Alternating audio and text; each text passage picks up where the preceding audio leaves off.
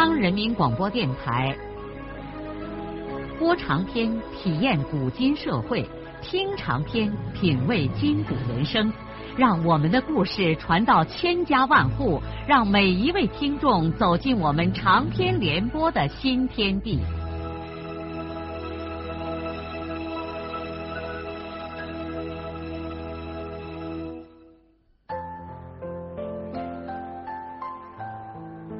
听众朋友，请继续欣赏荣获茅盾文学奖的、由中国文联出版社出版的路遥的长篇小说《平凡的世界》，由李野墨演播。兰香什么话也没有说，悄悄的提了个猪食桶出去喂猪去了。孩子知道家里这么大的事儿，他帮不上什么忙。最好做点实际的事儿，好给烦乱的大人省下些麻烦。他看见母亲和姐姐坐在炕上哭，就知道猪还没有喂。这口猪可是他们家的命根子啊！大哥每年开春都要借上钱买一只猪娃，一家老小相帮着喂到年底，肥的连走都走不动。可过年的时候，家里从来没有杀过猪。为了换个整钱，都是活卖了。这猪钱就是第二年全家人的银行，包括给他和他二哥交学费、买书和一些必须的学习用具。兰香走了以后，少平才发现奶奶还坐在炕上哭，而且看见他一个劲儿的用手势招呼他到他跟前去。少平赶紧上了炕，蹲在坐着的奶奶面前，准备把她从那一堆破烂被褥里边扶起来。少平以为奶奶是要上厕所，示意他姐姐赶紧把门外的便盆给拿进来。这一下，兰花和他妈妈的注意力才转移到老人这一边来了，赶忙寻便盆，生怕老人把屎尿拉在炕上。看着兰花和他母亲两个人坐在炕上对着哭嚎，老人起先并不明白家里出了什么事儿，想来想去，寻思着这必定是家里死下什么人了，可又不知道怎么的，他又觉着死的这个人似乎就是他的大孙子少安，于是也就放开嗓子哭嚎起来。现在。老太太一边哭一边生气的用手势制止他们给她找便盆，并且对兰花母女先前不给她说明灾祸，而现在又误解她的意思，在脸上表现出强烈的愤慨。他声音沙哑的哭喊着：“我的安安啊！”然后用一只手揪着少平的领口，让少平尽量挨近他。老太太哭着问少平：“他们把安安枪打在什么地方了？什么？安安的尸首拉回来了没有啊？哎呀，我哥好好的嘛，谁给你说？他们说枪打了，那。”把谁打死了？谁也没死，都活着呢。那你妈、你姐哭谁呢？是我姐夫，他。你姐夫？啊，他怎么了？老太太一下子就不哭了。使他宽慰的是，最亲的人没有出事，对他来说。兰花的女婿虽然也算是重要，但终究没有家里其他的人重要。可是少平仍然不知道应该怎么给奶奶说清楚他姐夫的这件事儿，就只好随便的说：“他犯了点错误，人家让他劳教。”猫叫。老太太不明白这是什么意思，少平倒忍不住的笑了。这时候，少平他妈已经下了炕，对儿子说：“你就给奶奶说，什么事也没，你和我姐哭，他都看见了，能哄得了吗？这时候，老太太更急了，她指着脚地上吃糖的猫蛋儿说：“是猫蛋儿，他不是好好的吗？不是吗？是我姐夫。”老人看来非要打破砂锅问到底不可了，他用他的瘦手紧紧的揪着少平的领口，追问着：“你姐夫出什么事儿了？那猫叫是怎么了？不是猫叫，是劳叫啊！就像学生娃调皮，叫先生训了一通。”少平急中生智。即兴想了个奶奶可以理解的解释。哦，老人这才出了一口长气，瘦手把他的领口放开，疲倦的闭上了眼睛。他这下总算是听明白了。哎，这算个屁事儿啊！还值得老老小小的哭上一场啊！旧社会的时候。先生常拿戒尺把念书娃娃的手都给打肿了，肿的像发面馍馍一样。训一顿算个什么？一场想象出来的恐怖在老人的脑子里消失了，像往常一样，他立刻进入到一种无意识的状态中。少平现在才想起来，他还用润叶姐给他的钱。给奶奶买了两瓶眼药水和一瓶止疼片了。奶奶浑身都是病，尤其是眼病，已经害了许多年了。家里头买不起药，奶奶也不让买，终于拖成了慢性病。还记得在小的时候。每个夏天的早晨，他都要和妹妹兰香到野地里去拔一些带露水珠的青草叶，小心翼翼的捧回家里，淋在奶奶的眼睛上。奶奶说，这比点眼药水还舒服。有那么一回，早上的露水不多，他和妹妹好不容易摘了一些青草叶，兰香那个时候还小，走到家门口的时候，不小心绊了一跤。把草叶上的露水珠全给洒光了，急得兰香哭了一个早上。自从奶奶瘫在炕上不能动的，全家的人都很伤心。家里每顿饭的第一碗总是先端给奶奶的。他们几个孙子更是对奶奶有一种无限依恋的感情。他们每一个人，谁不是奶奶在被窝里搂大的？少平给奶奶把被子围好，就从炕上跳下来，对已经乱的不知道应该干些什么的母亲和姐姐说：“姐，你先给咱做饭。妈，你把咱的高粱和黑豆装上一点，再腾出一床铺盖。我过一会儿给姐夫送到民工大灶那儿去。晚上你就和姐姐在这窑里住。要是哥哥不回来，我就叫我爸住他的小窑里。”我和兰香呢，都到金波家里去住。要是我哥回来了，那就叫他到队上的饲养室凑合上一晚上。少平冷静的给没了主意的母亲和姐姐安排了眼前一些最当紧的事儿。他刚回到村里的时候，就已经听说哥哥去米家镇给队里的牛治病去了。父亲眼下又没有回来。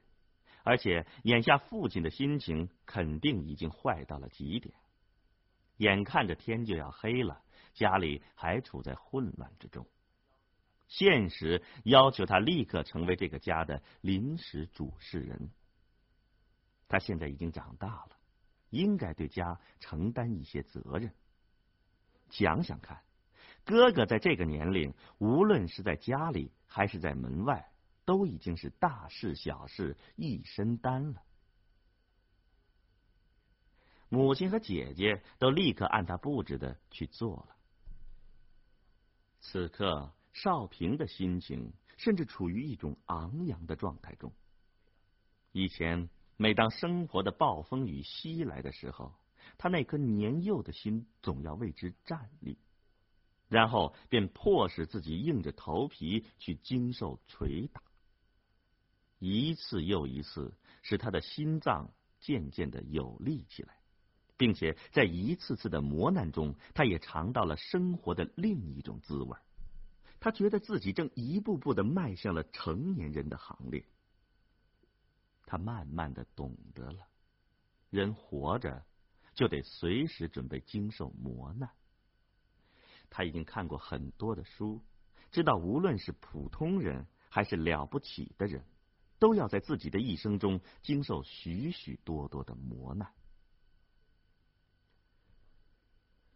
少平从箱盖上他那个破烂的黄书包里取出了给奶奶买来的药，他拿着药瓶又上了炕，把昏昏然的老奶奶摇醒，将药瓶举到奶奶眼前，说：“奶奶，你看我给你买的药，这是治眼睛的，这个是止疼片，你浑身什么地方觉得疼的时候，就吃上一片。”老人发红的眼睛顿时一亮，塌陷了的嘴巴蠕动着，吃力的抬起一只瘦手，在少平的头上抚摸了半天，只是哽咽的说：“我平平长大了，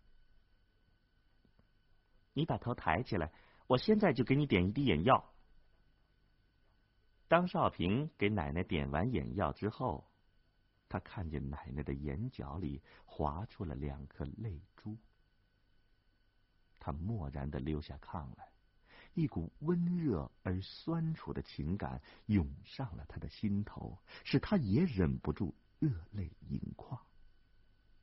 他在心里说：“奶奶，要是我长大了，有办法了，你还活着。”我一定叫你好好享几天福。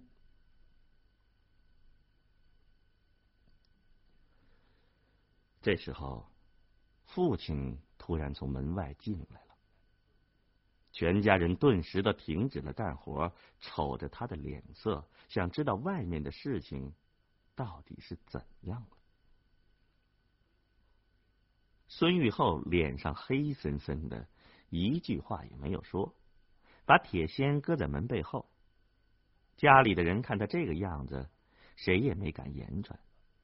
兰香不知道什么时候又出去捡了一筐柴火，这时候悄悄的从门那儿进来，又悄悄的去灶火阁烙里倒柴去了。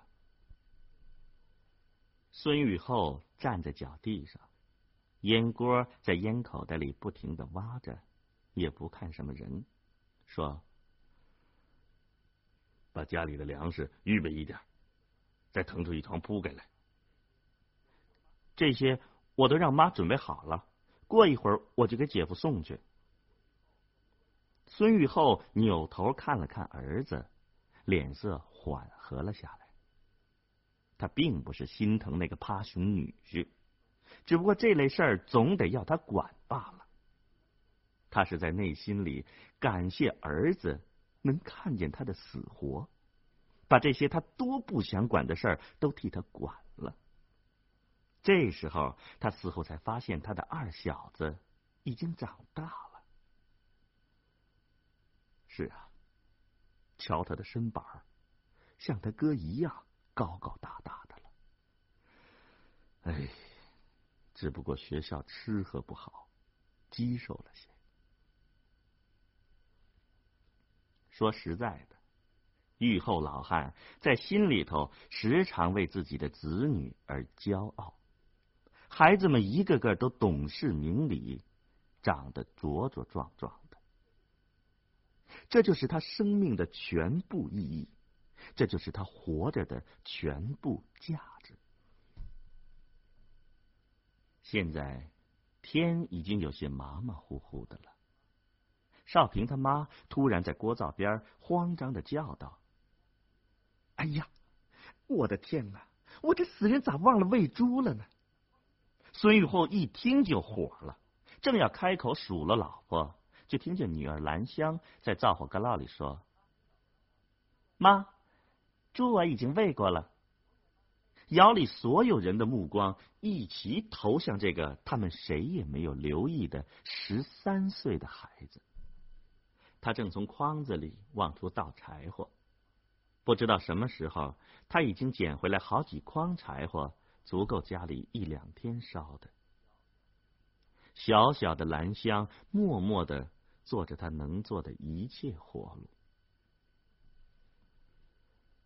孙玉厚老两口。大受感动的看着他们这个最小的孩子，连一句话也说不出来了。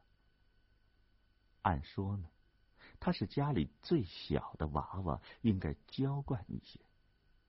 可孩子长了这么大，还没给他扯过一件像样的衣服。现在兰香已经到石歌节上了初中，可身上还七长八短的穿着前两年的旧衣服。孙玉厚慢慢的从窑里走出来，站在自家的院子里，不停的挖着旱烟袋。他佝偻着高大的身躯，失神的望着东拉河对面黑乎乎的妙平山。山依然像他年轻的时候一样，没高一尺，也没有低一尺。可是他已经老了，也更无能了。一家人匆匆的吃喝了一点饭之后，少平他妈就装起一罐高粱黑豆钱钱稀饭。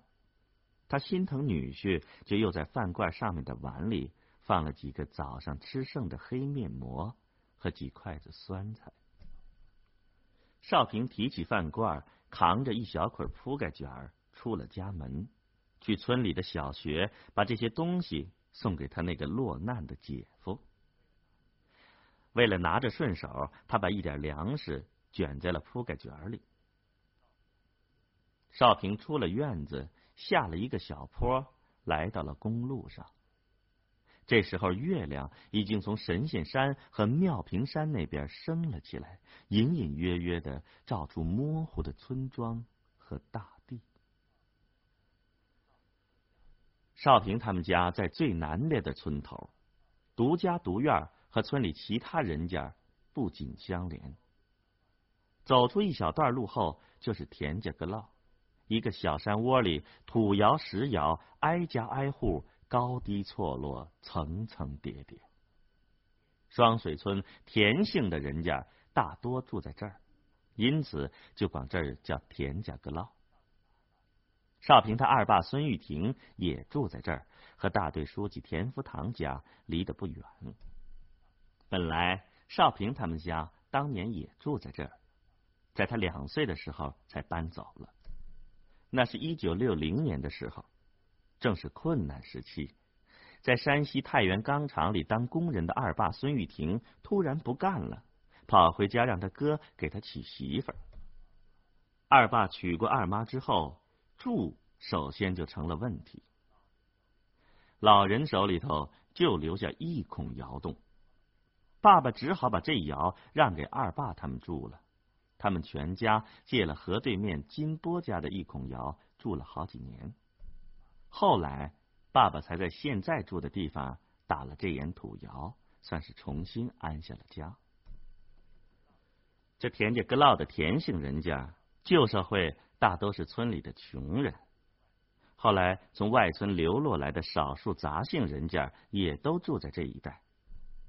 现在，除过田福堂家的院落要稍稍出众一些之外，大多都还是一些破墙烂院儿。虽说新社会已经有二十多年了，可是，一般的村民要孤窑盖房，那简直是连想都不敢想的事情。在田家阁涝的对面，从妙平山和神仙山之间的沟里头，流出来一条细的像麻绳一样的小河，和大沟道里的东拉河汇流在一起。两条河交汇的地方，就形成了一个小小的三角洲。在小洲的洲角上，还有那么一座不知道什么年间修建的龙王庙。从田家阁坳的公路上下去，趟过东拉河，穿过三角洲的枣林中的一条小路，就是和东拉河在庙前交汇的枯叶河。正是因为有东拉河和枯叶河，这座村子才起名叫双水村。过了枯叶河，就是金家湾。除过少数几家的杂姓，大多住着金姓人家。一到向阳的湾里，家户住的密密麻麻，相当拥挤。只是在隔过金家祖坟的后山嘴那儿，单另还有两大户人家。也都姓金，一大户是二队长金俊武兄弟三家，另一大户是地主成分的金光亮兄弟三家。古时候，旧社会，金家一直是双水村的主宰，这片土地和这片土地上的一切都属于金家。据传，在宋明两个朝代里，这金家曾经出过几个名震州府的大地主。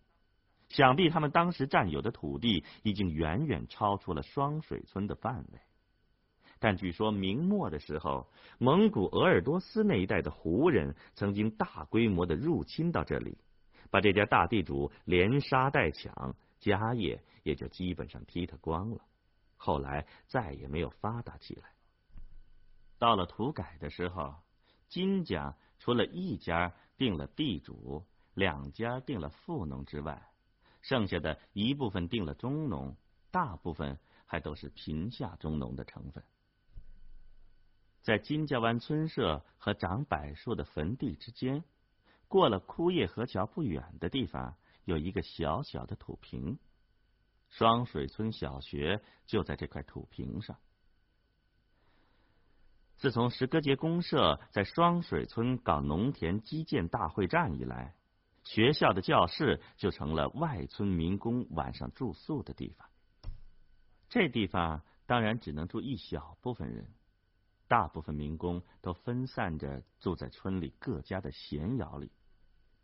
住在学校教室的民工，到第二天早上得把自己的铺盖卷起来，集中到边上的一孔放体育器材的窑洞里，好让学生们白天上课。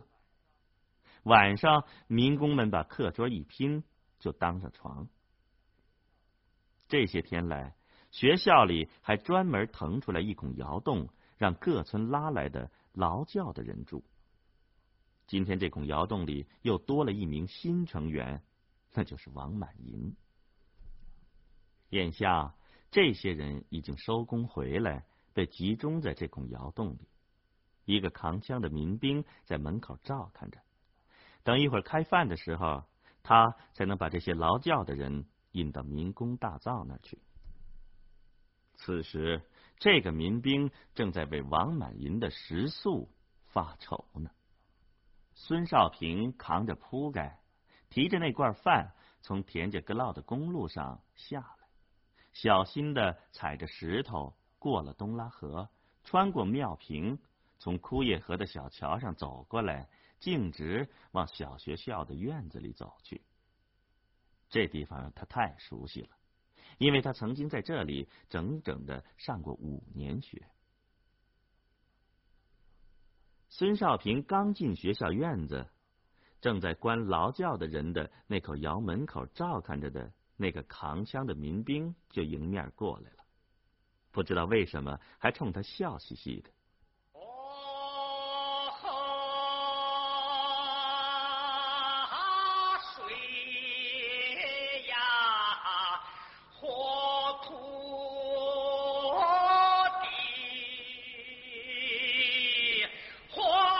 的长篇小说《平凡的世界》今天就播送到这里。